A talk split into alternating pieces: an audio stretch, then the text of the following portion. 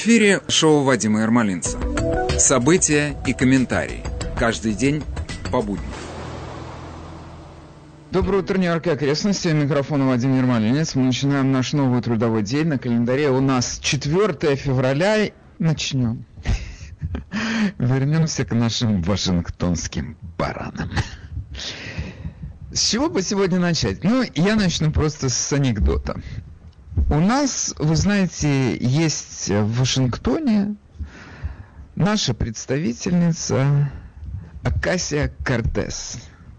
Александрия Акасия Кортес. Или, как ее называют в Вашингтоне, и дома коротко АОК. Мне тоже так называется. Нравится такое название. Как аокнется, так и откликнется. АОК представляет э, части Квинса. Там даже, я знаю, русские люди проживают в некоторых местах. Лонг-Айленд-Сити, Астория, ну и Бронкс, который, конечно, ее и выбирает. И я так думаю, что райончик у нее такой, что она в нем укрепится очень надолго. И, может быть, ее погубит то, что она когда-нибудь попытается избираться в Сенат, потому что был один раз высказано такое мнение, что она на волне своего невероятного совершенно успеха будет избираться на пост Чака Шумера. И вот это, я думаю, то единственное предприятие, которое может ее загубить. Но если у нее мозгов хватит, она будет сидеть в этом своем районе все время, все оставшееся время. И чего я вдруг о ней вспомнил? Сегодня замечательная на Fox News история, анекдот. Она, вы знаете, общается со своим со своей аудиторией с помощью Твиттера, точно так же, как наш Рыжик. Это ее основная трибуна. И она а, так все в домашней обстановке, такая маленькая, хрупкая, но бойкая. Она рассказывает о том, как 6 января во время попытки государственного переворота. В ее дверь грохотали и требовали выйти, и хотели с ней расправиться, и она уже, затаив дыхание, поняла, что вот еще секунда, и жизнь ее кончится. Кранты и кранты. И она это запустила видео в Твиттер, естественно, оно оттуда перекочевало на выступ... на э, телеканалы кабельные, там его крутили. И все это необходимо, конечно, вот эти вот из таких маленьких деталей и складывается эта картина попытки государственного переворота 6 января. Это несчастная, она просто, ну не знаю, жизнь ее висела на, на волоске. И теперь у нас есть от Южной Каролины другая представительница в Конгрессе, которую зовут э, э, Нэнси Мейс. Она э, представляет Южную Каролину. И вот она рассказывает такую вещь, что ее офис находится через две двери от офиса э, АОК. Значит, их офис даже не находится в комплексе Капитолия. Он находится в так называемом Cannon Building, который расположен через дорогу от Капитолия. Его никто не штурмовал, туда никто не урывался. Там, не, там было тихо, как на кладбище.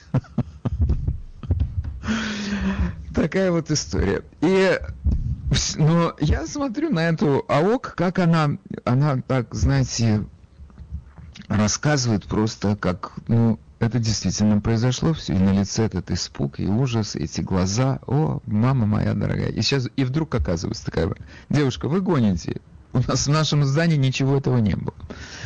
Такая вот история. Ну хорошо, это по поводу попытки, неудавшейся попытки государственного переворота. Теперь у меня есть э, одна хорошая новость для республиканских моих слушателей это то, что наконец-то закончился пересчет голосов в 22-м округе по выборам в Конгресс в нашем драгоценном штате Нью-Йорк. На всякий случай, где находится этот округ? Он находится в центральной части нашего штата. Вы знаете, если вы представляете наш штат, он, конечно, огромный, и такая форма у него затейливая. И представьте себе, что он идет такой широкой полосой от берегов озера Онтарио до пенсильванской границы. И какие там находятся крупные города, ну, если их можно назвать крупными, то это Анейда, Ютика, Ром, одним словом, там самый, наверное, крупный город, это, наверное, 50-60 тысяч человек. Но, тем не менее, округ и округ, там, человек, там где-то 600, 700 тысяч человек там живет, разбросанных по этой бесконечной территории. И 3 э, ноября там были, как по всей стране, прошли выборы. И представьте себе, там была драка двух кандидатов. Наша девушка была Клаудия Тенни, и от демократической партии там избирался под Энтони Бендизи. И как произошло это во многих штатах, в нашем штате это произошло с подачи нашего золотого губернатора Куома, который, поскольку он у нас сейчас царь, буквально, наша легислатура бездействует. Он объявил в штате чрезвычайное положение в связи с ковидной пандемией, и ему не нужна легислатура для того, чтобы принимать закон. Он их сам пишет и сам утверждает. И он отдал распоряжение о вот этом вот тотальном, или, как здесь говорят ковровые мастера, wall-to-wall рассылки бюллетеней. Из этого, естественно, возникли те, все те же самые проблемы, которые возникли по всей стране. Эти бюллетени заполняли непонятно кто, непонятно как их пересылали, непонятно как они попадали на почту. Это все стихия была, буквально. И опять же, как это бывает во время пересчетов, начались эти замечательные истории. Мы здесь вот еще в столе забыли 15 бюллетеней, вот здесь вот у нас еще 50 бюллетеней за, за, упало за подкладку, мы не видели. Здесь вот нам еще принесли, дети у них были. Вот это вот битва в общей сложности 350 тысяч человек там проголосовало. Это, казалось бы, немного. Но стали пересчитывать и пересчитывали три месяца. Пересчитывали. И, наконец-то, Верховный суд штата сказал, больше не надо, хватит. И после того, как это было принято решение, было объявлено, что консервативная республиканка Клаудия Тенни победила в 22 округе, набрав на 123 голоса больше, чем ее соперник Энтони Бриндизи. Я от себя персонально, я не, не беру на себя смелость от всех наших э, слушателей, но от себя персонально я ее поздравляю с этой победой. И я должен сказать, что это ее гонка была, она вообще сама по себе очень интересный человек. Она, ей сейчас уже 59 лет, но она так выглядит очень моложаво и бодро, и невероятно толково говорит. Просто заслушаться можно. Она э, дочь бывшего члена Верховного суда э, в штате э, Нью-Йорк Джона Тенни, и она э, располагает научной степенью доктора юриспруденции. Она сама практиковала какое-то время право. Она выступала на протяжении многих лет, я бы сказал, лет 20, наверное, она выступала на местном радио, у нее была постоянная передача, поэтому ее хорошо знают в ее краях. И она, это не первое ее появление в политике, она давно в политике. С 2011 года она была э, в ассамблее штата Нью-Йорк. Это не первая попытка избираться в Конгресс, она избиралась несколько раз. И представьте себе, что первый раз она действительно попала э, в Конгресс э, в 2000 2016 году, да. И ее, э, тем, она проработала, два года прослужила, и Энтони Брендизи победил ее. Он тогда набрал на 400 с чем-то голосов больше, чем она. И она снова избиралась на свое старое место, и на этот раз она победила. Такие вот дела. Ну, э, чем примечательна для нас эта победа. Это означает, что еще больше сократился разрыв между демократами и республиканцами в Конгрессе. Это еще одна потеря демократов. И я боюсь соврать, но, по-моему, сейчас, как по моим подсчетам, э, эта разница всего лишь в 8 голосов. И вот теперь вопрос. А как у нас следующие выборы у нас будут через два года? И я должен сказать, что вот, на мой взгляд, у нас в стране повторяется одна и та же история от выборов к выборам. Людям нужно понять, что, что с ними, людям надо, чтобы с ними персонально что-то случилось, чтобы они сказали, нет, это не для нас, это так не пойдет. Я предполагаю, что вот сейчас вот нас тут наша новая администрация решила перевести на зеленую экономику. Ну, первым это шагом это была ликвидация этого строительства, закрытие строительства Keystone Pipeline. и говорят, там 11 тысяч человек потеряли работу. Ну, хорошо, 11 тысяч человек, это, это конечно, не, речь идет не о 11 тысяч человек, там значительно больше народу, потому что вы себе представьте, какая возникает инфраструктура вокруг любой стройки. Грубо говоря, это пиццерия, химчистки, you name it, там все что угодно. Это все тихо умрет, потому что нечем подпитывать будет эту инфраструктуру. И таким образом большие районы страны оказываются без доходов, и у них э, не особенно много не, не очень большая альтернатива. И даже если кто из нас против того, чтобы наша экономика была чистой, ну и чтобы наша индустрия любая была чистой, ну, никто, все за это. Но, вероятно, это не делается такими революционными путями, в результате которых у нас масса народу остается без э, работы и без куска хлеба.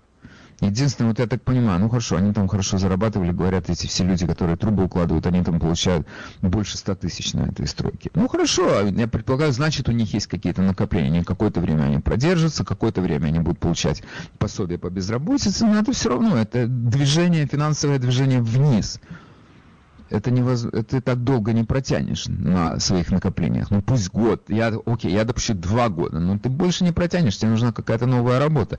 И вот здесь вопрос. Вот вы, ребята, которые вы хотите переходить на зеленую экономику, экономику и объявили, вы подготовили как какие-то рабочие места для тех людей, которые перестанут строить этот э, трубопровод, и для всех других, которые в других областях работают, которые переводятся на зеленые рельсы.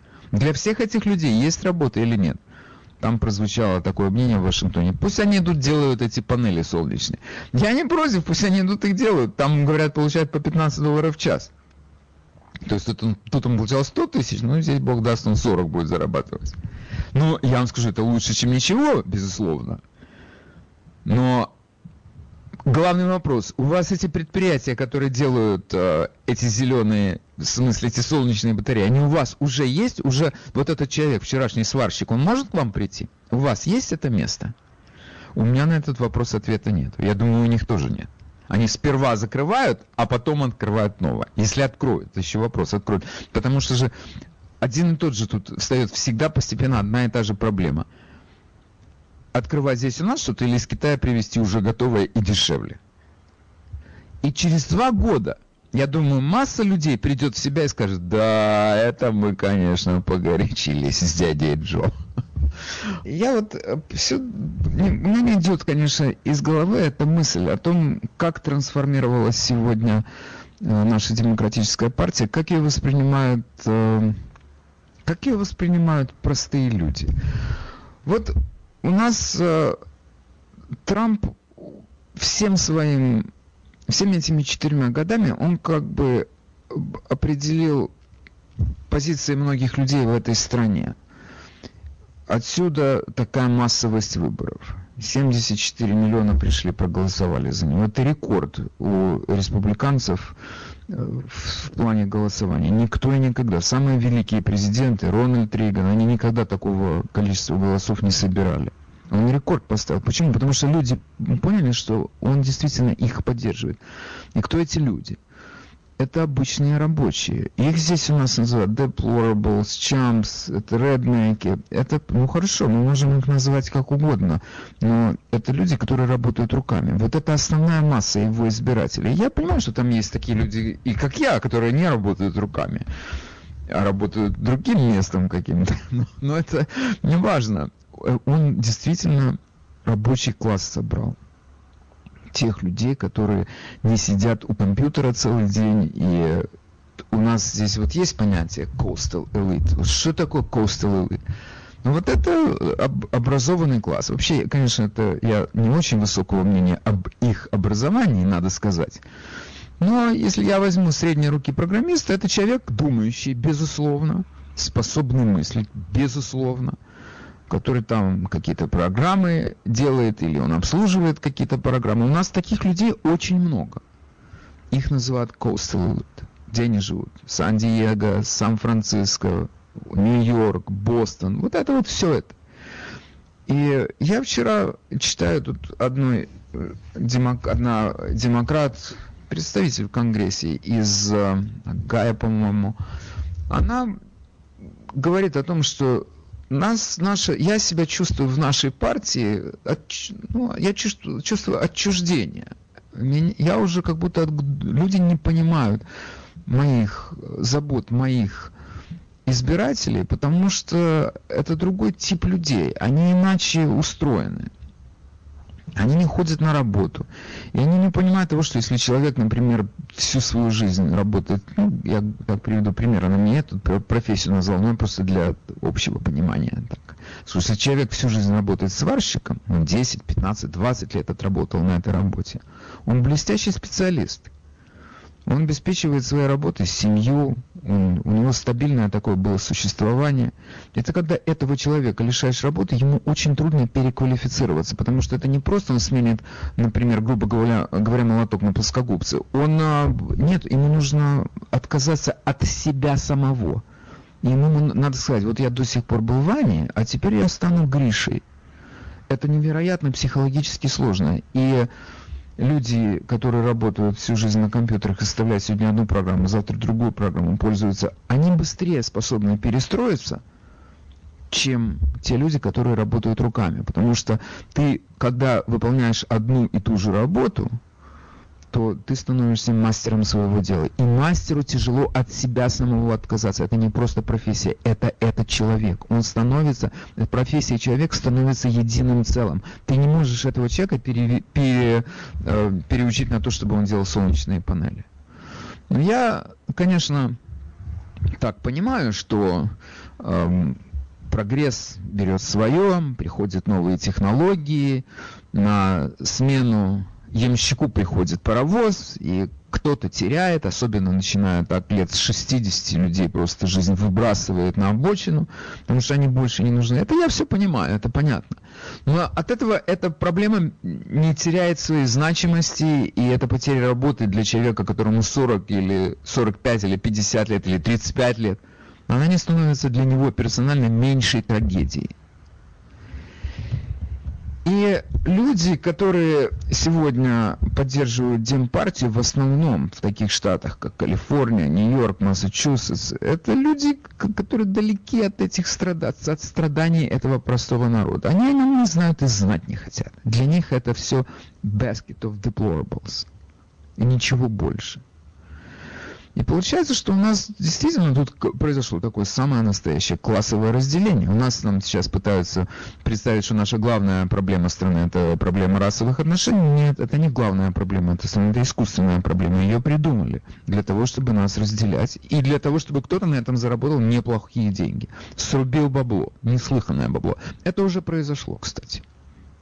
Этот план был ре реализован этим летом, когда большие корпорации миллиарды забросили в эти э, общественные организации, которые находились под зонтиком белым.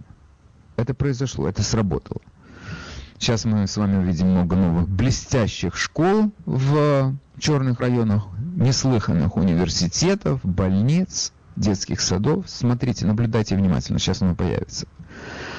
Но Теперь вопрос э, возникает, кого поддерж... чьи интересы поддерживает демократическая партия? Трамп четко дал ответ на этот вопрос. Вся его политика четко дала ответ на этот вопрос. Эта партия поддерживает сегодня coastal береговую элиту. Это другие люди. Мы имеем к ним отношение. Ну, живя в Нью-Йорке, мы, безусловно, имеем к ним отношение. Именно по этой причине в этом городе на одного республиканца приходится 7 демократов. Но это не партия рабочего класса. Это она была когда партия маленького человека. Она больше не... Она сейчас является партией самого маленького человека. То есть иждивенцев, скажем так, которые зависят от пособий. И когда я смотрю сейчас на то, что происходит на бирже, и мы все смотрим на биржу, Значит, при Трампе там, конечно, были поставлены совершенно какие-то запредельные показатели – 30, больше 30 тысяч поинтов Dow Jones. О чем еще говорить? Но ну, проблема в том, что мы не можем судить о состоянии экономики только по состоянию биржи. Когда Трамп пришел к власти, когда Обама ему передал бразды правления, я хочу напомнить, что биржа была 16 тысяч. Он в два раза ее поднял. Ничего себе, кто-то скажет, это они накрутили. Они накрутили, безусловно. Вот эти все мошенники, которые хедж-фондами заведуют, они, безусловно, накрутили. Там спекуляции процветают у нас на бирже, процветают. эти шорт-сейлы, эти мыльные пузыри, это, все это понятно. Но на фоне всего этого э, бурления на бирже мы здесь наблюдали и другой процесс. Трамп делал все для того, чтобы производство вернулось в Соединенные Штаты, для того, чтобы вот эти самые реднеки получили работу. Он понял, что это проблема. И это действительно проблема. Но я хочу задать вопрос своим слушателям. Вы когда-нибудь ездили куда-то в красивые места за пределы Нью-Йорка. У нас ведь на севере штата, ну, сказочная природа, сказочная. Швейцария, натуральная, озера. Я, кстати, был в Швейцарии, я вам должен сказать, она на меня не произвела такое впечатление, что, ах, я ничего подобного не видел. По одной причине я такое видел у нас на севере штата Нью-Йорк. Но у нас нет, может, таких высоких гор, хотя есть. Горы, которые могут после первой стопки водки сойти за швейцарские. Но я к другому веду свой разговор. Вот вы, направляясь на север штата, вы когда-нибудь проезжали через такие небольшие городки? Я даже готов одно название, потому что оно у меня как-то в сердце осталось. Амстердам, например, такой город у нас есть. Там много таких. Какое население этого города? Может быть, 10 тысяч человек. Тут городишечка. Буквально 2-3 улицы. Такая, как э, крестики-нолики играем. Две идут с севера на юг, две с запада на восток. И вокруг там такие домишки. Но в, в центре города все как в настоящем городе. Почта, телеграф, что там еще. Ну, рестор, пару ресторанов, может быть, какие-то закусочные. Жизнь какая, церковь непременная, какие-то магазинчики. И жизнь. И это все мертвое стоит. Все забитое досками, closed. Или фуренты еще остались. Уже кто-то когда-то еще мечтал это сдать, а оно уже не сдается, эта вывеска там висит просто как память о лучших временах, еще надеялись сдать. Обезлюженные места. И ты себя спрашиваешь, а откуда, как это произошло, это несчастье, ведь тут вот жизнь кипела, люди жили, они это все построили. Миниатюрное такое местечко. Но сколько таких миниатюрных местечек, например, в Италии мы видим, или во Франции, когда мы там катаемся по их окрестностям. Там много такого. Хотя тоже уже запустение. Куда делись все эти люди? И ответ, ответ очень простой. Как правило, в этом городе было какое-то производство. В Амстердаме ковры делали, там была огромная фабрика коврового производства, там у них стояла. И весь этот город жил вокруг этой фабрики. Из поколения в поколение папа приводил сына на эту фабрику. И несколько десятилетий, может быть, сто лет этот, го этот город процветал. Потом появились дешевые коврики из Китая, и кончилось тем, что папа умер, уже он старый, сынок спился, дети стали наркоманами, конец фильма. И мы, и мы видим то, что мы видим. Кто уцелел, они сбежали в большие города в надежде там пристроиться как-то, хоть как-то. Это произошло в целом по стране. И у нас, когда здесь говорят аутсорсинг, это страшное слово, это страшно, что у нас происходит? Привозят сюда из Индии программистов, все эти компании, которые компьютерные, работают через сети, э, и, в смысле компьютерными программами какими-то занимаются, они у нас теперь все в Индии. Ребята, я вам очень сочувствую, особенно тем, которые от индийцев пострадали, от индусов, кого угодно. Но вы не забывайте, что помимо вас, здесь вся Америка от этого пострадала. Грохнули страну. Вот буквально. Другого слова нет. Грохнули. И Трамп был первым президентом, который это не только понял, но он начал предпринимать усилия для того, чтобы вернуть этим людям жизнь. Они потеряли жизнь, эти люди. Теперь, ну хорошо, у нас пришла новая администрация. Что они сделали? И все, что он, значит, тут строил или пытался построить, они этими исполнительными указами все грохнули по второму разу. Значит, это если у людей каких-то появилась надежда, им сказали, мы сейчас создадим такую тут зеленую экономику, что... И знаете, я хочу, чтобы как бы быть объективным. Я изо всех сил к этому стремлюсь. Вы хотите построить зеленую экономику? Я тоже хочу зеленую экономику построить только построить. Если вы действительно ее построите, вот у вас есть два года. За два года можно очень много чего сделать. Денег у вас навалом, если не хватает, вы напечатаете. Это же ваши станочки. Завали, постройте тут предприятие, там предприятие, эти турбины понаставите свои, ветряные мельницы, что угодно, есть что делать. Я с нетерпением жду, что мы увидим здесь через два года в этой стране. С нетерпением жду. Но я Боюсь только одного, что у нас отношения нашего дяди Джо с Китаем очень теплые, семейные, можно сказать. И очень высокая вероятность того, что ничего строить не будут, а перевезут все готовое, потому что оно дешевле. Это всегда было, этот принцип работает безотказно. И все эти разговоры, что вот сейчас, если у нас будет здесь это сделано made в Америка, то этому будет даваться первое значит, приоритеты, если это здесь построено. Ну, хорошо. Вы можете приоритеты какие угодно э, у себя там в Вашингтоне делать, но у нас здесь есть частные компании с, с акциями на Уолл-стрите, которые первая и для них главная задача – это не терять деньги, а зарабатывать деньги. И поэтому я с легким скепсисом смотрю на то, что получится у нас в плане построения этой зеленой экономики. Но я буду рад, если у них что-то получится. Доброе утро, вы в эфире, мы вас слушаем. Доброе утро. Вот вы говорите, что люди, которые работают руками, это люди все без образования. Вот мой знакомый... Мы я этого не сказал. Ну, я этого не сказал. Ну, что вы сочиняете? Ну, что вы сочиняете? Ну, что вы сочиняете? Ну, зачем вы ну, сочиняете? Хорошо. Я, я, можно я скажу дальше? Да, только начните с того, что я не говорил, что это люди без образования. Хорошо, вы этого не говорили, я теперь сейчас скажу, значит, что люди, которые здесь работают руками, а, особенно те, которые приехали из Советского Союза, у нас это акция компания, работает хирург, Занок его имя зовут, другие работали адвокатами, имели другие а, высшее образование. Здесь просто работают траками, потому что они больше зарабатывают. И многие имеют свои строительные компании, которые из, из Америки. Это все, что какие-то роднеки, это что, чернь, это люди работяги, только чтобы у меня образование выше. Ну хорошо, два, одна секунда. Одна секунда, остановитесь. Для меня люди, которые работают руками, это соль земли. Это соль земли, если вы знаете такое выражение. Но я, когда говорю о том, что это реднеки, или deplorables, или чампс, это их так называют демократы. Их так называют, чампс их называет Джо Байден, Хиллари их называла эм, deplorables. Я говорю от их имени в этом случае, вы меня не поняли. Но я надеюсь, что я вам объяснил. А, а, Акация Кортес это Швондер, это товарищ Швондер. Хорошо, ну сто процентов, ну хорошо, вы правы. Спасибо большое, будьте здоровы. Вы в эфире, мы вас слушаем. Говорите, пожалуйста. Да, доброе утро. Вы знаете, э, вы много правы. Конечно, все работы ушли в Китай, я не знаю, там, в Индию, туда-сюда.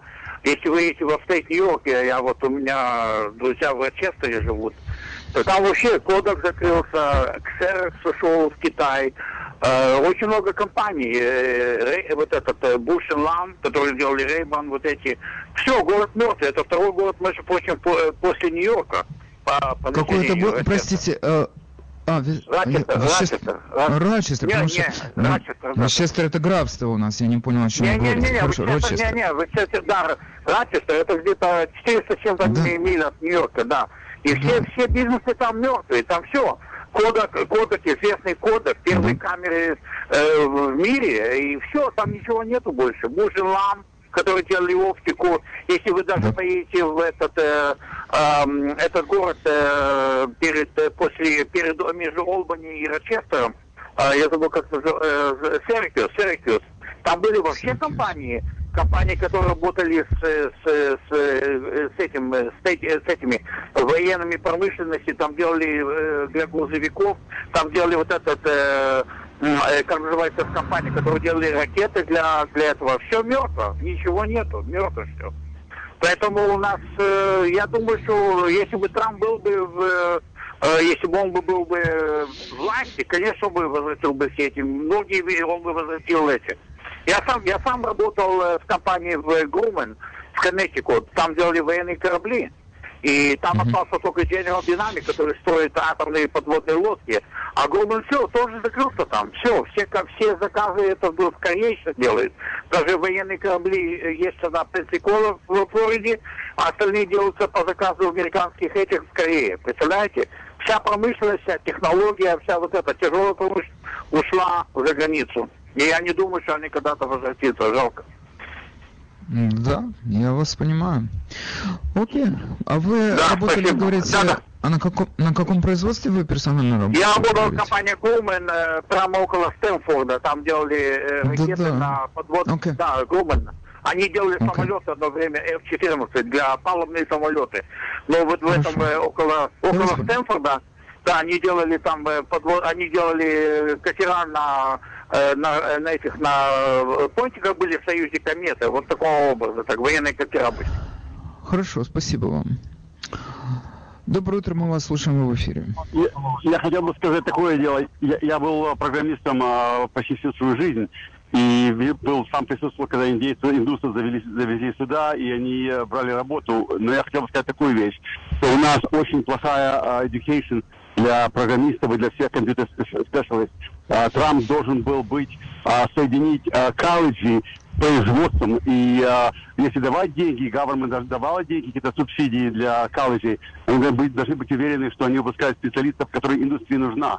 Но у нас в стране полностью отрезано понятие, что нужно от того, кого производит в колледжах. Это самая большая проблема. И предпринимателям нечего делать. Они, если были бы американцы хотя бы, они не могут даже за большие деньги американцев нанять, потому что их просто нету. А инду, у индусов, у других стран, даже в Нигерии, даже в Нигерии, там обалденное образование для, на, на, для компьютеров, для, для компьютерщиков. И поэтому они, когда приезжают туда, а, это находка для предпринимателей. Вы знаете, одну секунду. Я, вы говорите, что вы здесь всю жизнь проработали э, в программистском бизнесе. У меня есть знакомые, которые работают э, программистами. И то, что вы сейчас сказали, я слышу первый раз в жизни. Они как раз говорят, что у нас замечательное образование. Но я понимаю, что у нас есть разные университеты. Ну, например, у нас те молодые ребята, которые выходят из MIT, они э, говорят, что это блестящие специалисты. Я слышал это. Да, конечно. Ну, а о чем же вы тогда говорите? Сюда я говорю о массе, потому что они дешевле стоят. MIT не идет в компании, которым нужны программисты. Не все, не все могут позволить себе MIT специалиста. И их не так много. MIT, MIT все-таки один колледж, а Америка большая. Если нет Ну, я- специалистов окей, на вы каждый знаете, день программистов, все. Ну хорошо. Я, вы знаете, я просто сейчас забрасываю этот вопрос э, в массы. Я предполагаю, что нас слушает масса программистов, масса тех Окей. людей, которые работают. И, пожалуйста, мне это очень интересно самому. Спасибо вам за звонок. То есть, э, друзья мои, вот у меня к вам вопрос. У нас тут плохое образование, программисты у нас плохие, а в Индии и в Нигерии хорошие. Я бы очень хотел услышать ваше мнение по этому вопросу. Это так или человек все-таки пошутил? Потому что, не знаю, мне кажется, что это не так. Но я могу ошибаться. Я что, в этой сфере же я не работаю. Окей, я что-то не дождался звонков. Ну ладно, может быть это не актуальная проблема. Но я тысячу раз слышал, в том числе и здесь нам звонили и говорили люди о том, что, мол, эм, приводят этих людей из Индии, и, они, и их надо учить, и они ничего не знают, и одним словом, ни, ни одного хорошего слова в их адрес. Ну, у нас бы сказали в Одессе, завидуют, поэтому так. Окей, Эм, продолжим наш разговор. И я сейчас э, хотел бы тут предложить для обсуждения еще одну тему. Если у нас тут звонили программисты под самый занавес предыдущего часа, я так думаю, что это были программисты, которые хотели высказаться по поводу качества э, программистского образования здесь у нас в Америке и по поводу того, лучше ли э, программисты-индусы или хуже наших выпускников наших университетов. Одним словом, я эту тему не закрываю. Если есть желание, я понимаю, что пока я тут говорю, кто-то за рулем, может быть, не сразу может вытащить телефон, набрать номер. Но я бы не хотел застревать на этой теме. У нас тут э, обнаружилась еще одна тема, не менее, на мой взгляд, актуальная. Значит, э, речь идет о том, что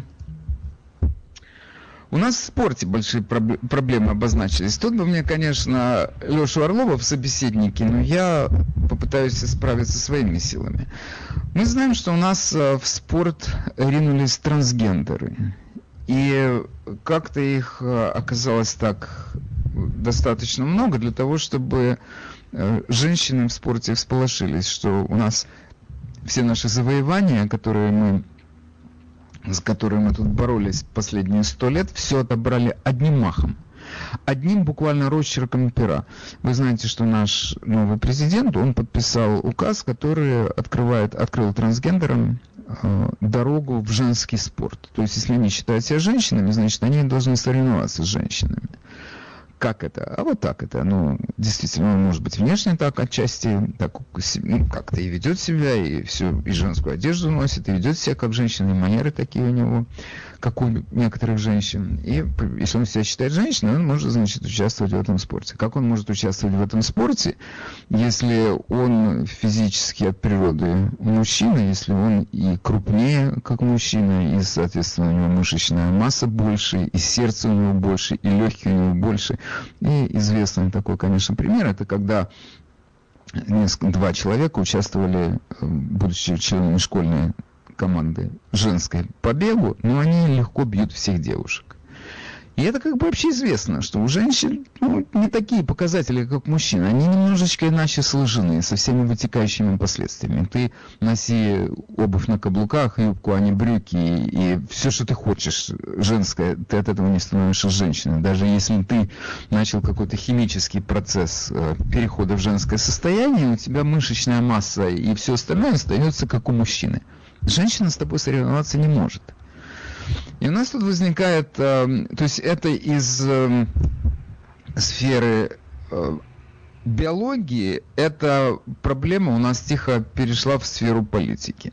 Потому что у нас наша вся эта политика, это всегда борьба за чьи-то права, а тут получается, что у нас, как это, как это, ну что, вы смеетесь, как это можно человека не считать женщиной, если он сам себя считает женщиной. Одним словом, Сейчас у нас тут есть такая знаменитая спортсменка, она, наверное, раз 13 занимала э, призовые, главные призовые места э, в своем спорте, Мартина Навратилова.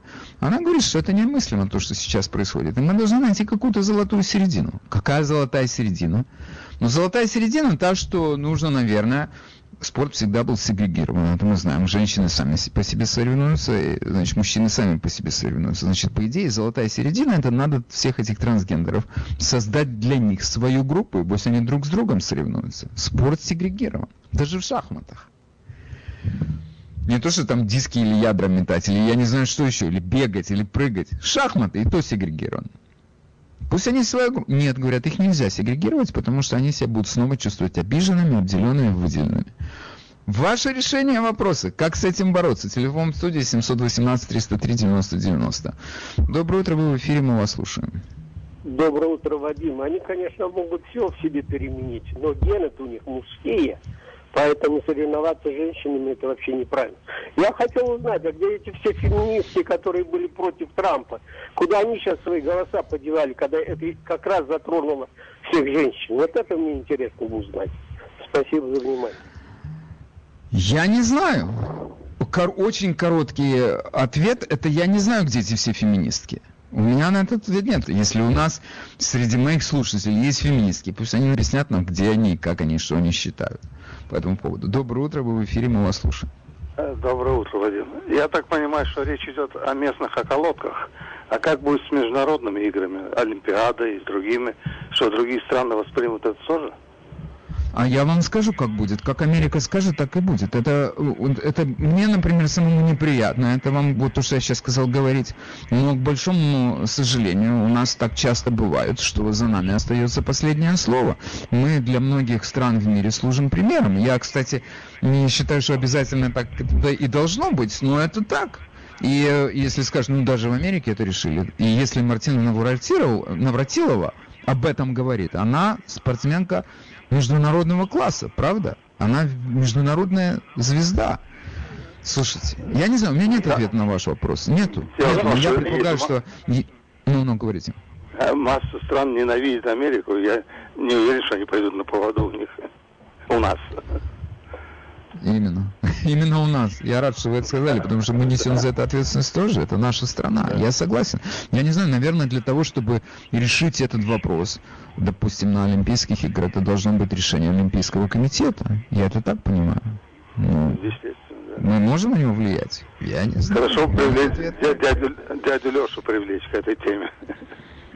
Ну, он сто процентов может высказаться, я только не уверен, что он может решить этот вопрос. Ну, хорошо, да, спасибо да. большое за участие в передаче.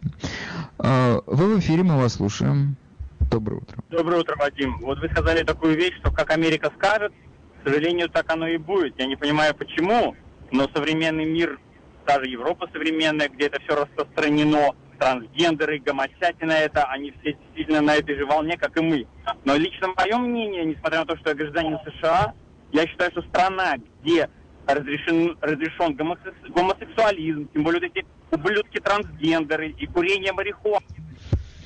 Окей, okay. значит, у меня к вам такое дело. Я так думаю, что вы уже сказали это знаменитое русское высказывание с, с, с упоминанием моей мамы дорогой. Она, между прочим, этого не заслужила, но ладно.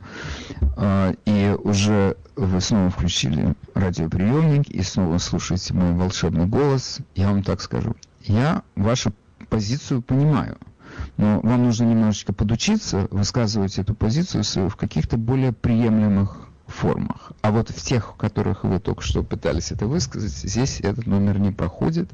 Идите учитесь, как общаться в нормальном обществе. Доброе утро, мы вас слушаем.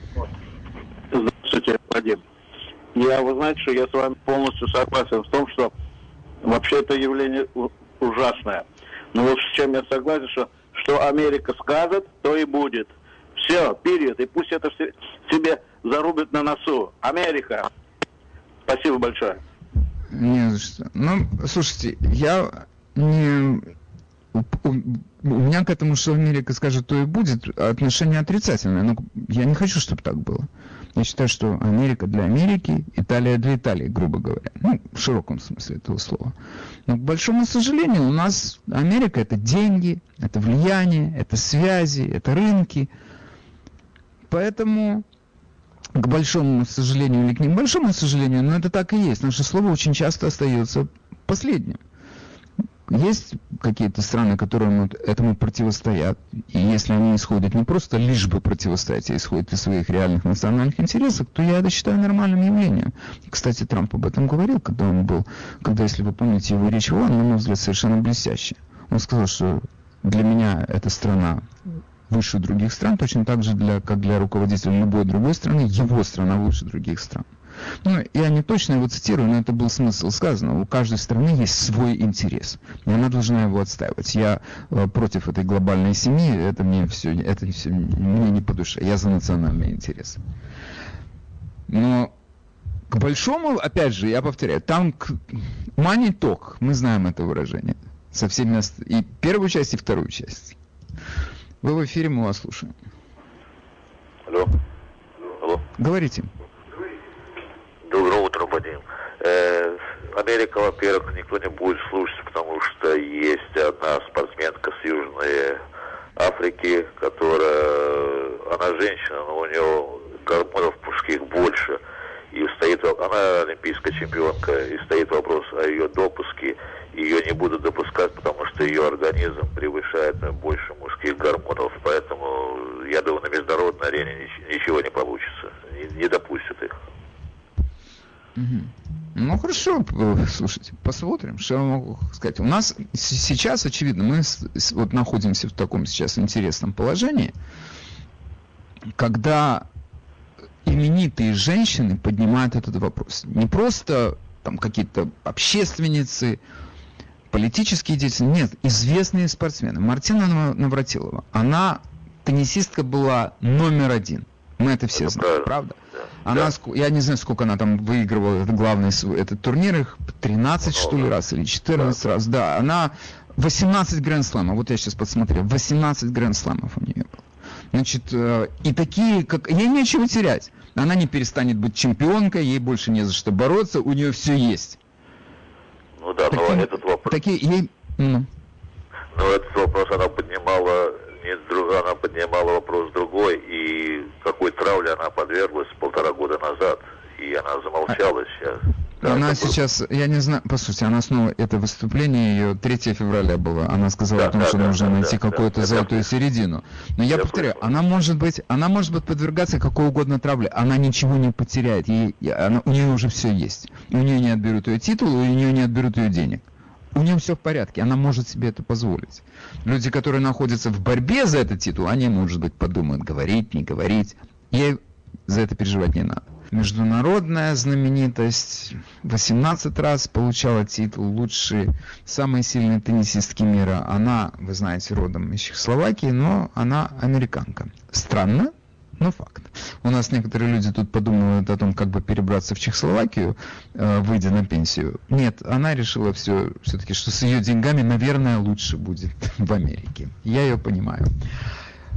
Человеку нечего терять. И она действительно переживает за спорт. Она переживает за то, что, что ждет женщин в этом спорте. И я понимаю этот момент колебания у многих спортсменов. Мы тут знаем, как э, буквально как расправляются с, с, с очень значительными спортсменами, если они позволяют себе что-то сказать не то, что они хотят, э, не то, что от них хотят услышать. Спорт политизирован так, что я не знаю, какая еще сфера жизни так политизирована, как спорт. Ты немножечко там сказал, сделал заявление какое-то, которое противоречит нашим левым представлениям о прекрасном. Тебя тут же выбросят из команды. И еще самое ужасное, что ты еще будешь извиняться, и твои извинения не примут. Это вообще верх такой жест, жесто, жестокого отношения к человеку, но у нас здесь это практикуется. Извиниться, чтобы он извинился, его унизить таким образом, а потом сказать, знаешь что, иди гуляй, у нас тут много спортсменов на тебе не сошелся свет клином. И действительно получается, что ты можешь сказать слово только после того, как ты покинул большой спорт, что и произошло с Мартиной Навратиловой. Уже сейчас нам э, сообщают о том, что как э, на нее там, отреагировали. У нас тут есть э, ЛГБТQ сообщество, значит, они включают lesbian, gay, bisexual and transgender. И э, представительница э, этой, этого сообщества Шерон Магу, она сказала, что это было э, неудачное выступление, unfortunate выступление Мартины Навратиловой, и она должна понимать, что в нынешнем инклюзивном мире всем найдется место в спорте. Ну, понятно, но э, мне кажется, что вообще сама эта идея э, ЛГБТQ сообщества, она не совсем, может быть, то есть она была э, сформулирована, когда они все выступали единым фронтом, но сейчас, когда они добились своего, они добились своего у них неизбежно должен возникнуть какой-то внутренний конфликт, потому что э, феминистки, это причем не обязательно, чтобы они были лесбиянками, или лесбиянки совершенно не обязательно для того, чтобы, чтобы они сошлись, и у них были общие интересы с трансгендерами. И в спорте это первое место, где это проявилось. И оно не может, не, этот конфликт не может не развиваться дальше. Мне кажется, что его просто погасить такими силовыми методами будет невозможно. А вы в эфире, мы вас слушаем. Добрый день. А, большая проблема, я думаю, будет в командных видах спорта, потому что мужчины сильнее, и будет травматизм больше. Давайте себе представим гипотетически, что Криштиану Роналду объявит себя сегодня женщиной и начнет играть в футбол. С его силой удара ни одна женщина-вратарь не выдержит этот мяч, полет мяча. То же самое баскетбол и другие контактные виды спорта. Да, слушайте, вы знаете, я вам благодарен за этот звонок, потому что я не такой крупный спортсмен. Я знаю только один спорт, настольный теннис. И все, все остальное это для меня хоккей. Но вы абсолютно правы. Есть контактные виды спорта. Как они там... То есть я понимаю, что они могут побежать, э, если там идет какой-то забег, неважно, 100, 700, неважно. Они бегут на двух разных дорожках. То же самое в плавании, например. Но если это контактный вид спорта, ну о чем идет речь? Ну покалечит там просто всех этот бугай. Вы абсолютно правы. Я вам признателен за ваш звонок. Хорошо. Большое. Еще хотите что-то добавить или это все? Нет, все. Э, вы в эфире, мы вас слушаем. Говорите, пожалуйста. Доброе утро. А, я хочу вот что сказать. Я думаю, мне хочется оставить этот вопрос со спортсменами для феминисток. Они такие прыткие, вот пусть они это и добиваются. А мне хочется сказать о вашей первой теме – э, построение зеленой энергии и прочее, прочее. Ведь много было статей... А? Энергетики, ведь много, энергия. Ведь много было статей... А энергетики энергетики, да, извините. Ведь много было статей, что наша страна, она, она, она не вся, так сказать, на юге, и нашего солнца не хватит. Э, даже если все там этими э, застроить на крышах эти, как их называется, отражатели эти солнечной энергии. И, и, и вообще мне, мне, мне такое чувство, что к власти пришли какие-то ну, подростки мстительные и такие совершенно не рассуждающие вообще ни о чем. Только все отменить, что учителя назначили или предыдущие кто-то, и, и все свое поставить. Хотя оно, так сказать, вредит стране, как вредители. Э, Поэтому, м, я не знаю, у них вообще нету ни одной головы, что ли, чтобы понять, что через два года они, так сказать, пролетят. Ну, я так надеюсь. У них у каждого по три головы, и они дышат огнем. Спасибо вам. Вы в эфире, мы вас слушаем. Доброе утро. Доброе утро. Кстати, недавно как раз была фотография, там, где мужчина трансгендер избивает женщину просто. Это. То есть, а а второе, что мне... Конечно, это несопоставимо, как вы сказали правильно, даже в шахматах. Потому что а в, в контактных видах спорта разговора нет. Но меня удивляет другое. Зачем президенту делать это своим указом? У него что, в голове ничего нет? Есть куча организаций, которые принимают по этому поводу решения. Кстати, Ответ очень простой. Куда деньги пошли? В какую сторону? Из какого кармана? Если Ну, вы не это проследите, вы получите... Это вы поймете все, откуда ноги растут. Вы в эфире, мы вас слушаем. Доброе утро. Прошу уложиться в минуту. Доброе утро. Э, Ну, есть же такие, такие соревнования, такие же игры, как паралимпийские. Нельзя инвалидов ставить э, с э, обычными людьми на соревнования. Да почему бы для этих трансгендеров там и тех не сделать отдельные игры? Потому что Ну, это... Они говорят, они отвечают почему. Я вам отвечу на вопрос. Я не хочу, чтобы вы... Я не хочу, чтобы вы считали, что это мой ответ на ваш вопрос, но ответ, почему для них не сделать отдельные игры, у них есть. Они говорят, что если вы нас выделяете в отдельную группу, это значит, что вы снова нас э, превращаете в маргиналов.